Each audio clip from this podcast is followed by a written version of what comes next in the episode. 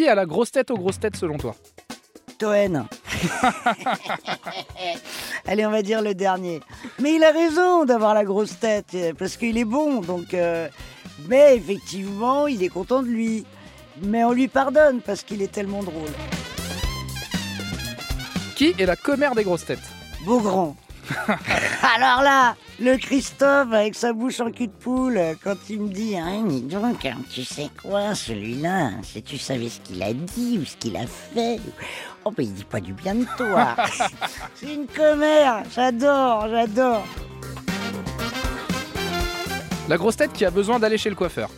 Ah bah là, il y en a un paquet. Marcella Yacoub, bah déjà pour commencer. Euh, elle a besoin d'aller euh, chez le coiffeur, chez le styliste, chez, le, chez la manucure.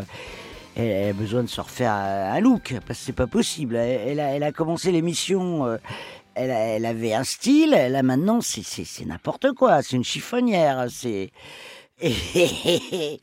ah vraiment, c'est Marcella. La grosse tête avec qui tu ne partirais surtout pas en vacances. Alors Rollin, euh, je discuterais des heures avec lui de littérature, de, de, de, de mots, de, de, de, de formules de style, mais je partirais pas en vacances. La grosse tête que tu détestais au début et maintenant ça va mieux.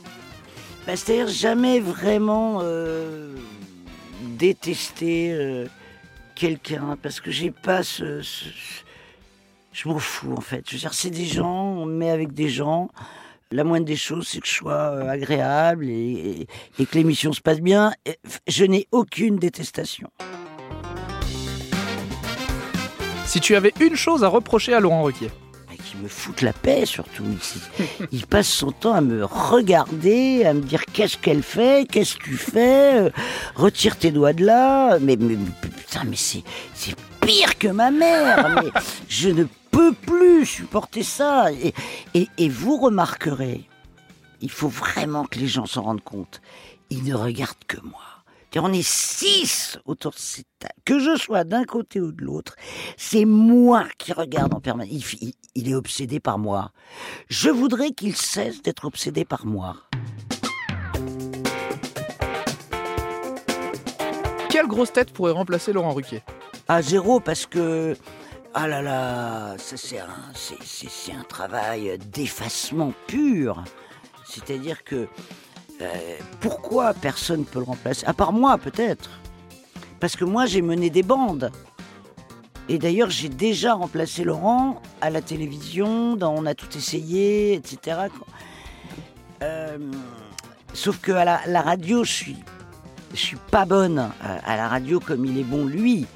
À la télévision, j'aurais pu le remplacer. À la radio, c'est très compliqué de le remplacer. Et les autres ont trop d'ego et ce où leur rôle est d'être tellement en avant et d'être tellement de la jouer tellement perso que c'est impossible puisque au fond le rôle le plus humble c'est celui de Laurent qui se tait quand un des chroniqueurs brille, quand un des chroniqueurs est excellent.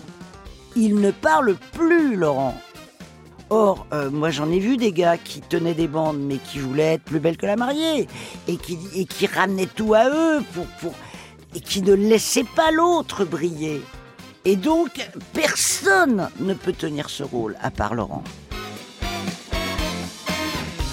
La grosse tête la moins féministe alors C'est peut-être moi. Oh, ça me saoule, elle me saoule. C'est-à-dire quand j'avais 18 ans, j'ai brûlé mon soutif à la fac comme, comme il était de bon ton dans ma génération. Après, euh, je me suis vraiment battu pour les nanas. Et puis quand je vois maintenant euh, euh, qu'il n'y a pas de relève, elle, braille pour des conneries, euh, mais, mais, mais que les bonnes femmes n'ont toujours pas euh, le même salaire que les mecs. euh, euh, et, et que en plus euh, elles, disent rien alors que il n'y a pas de nana à la télé à part les femmes journalistes. Mais dans les animatrices il n'y a aucune nana qui a un grand créneau. Quand elles sont dans les grands créneaux elles sont avec un mec en potiche. Et que les féministes euh, on les entend pas. J'ai rien à foutre des féministes donc je suis pas féministe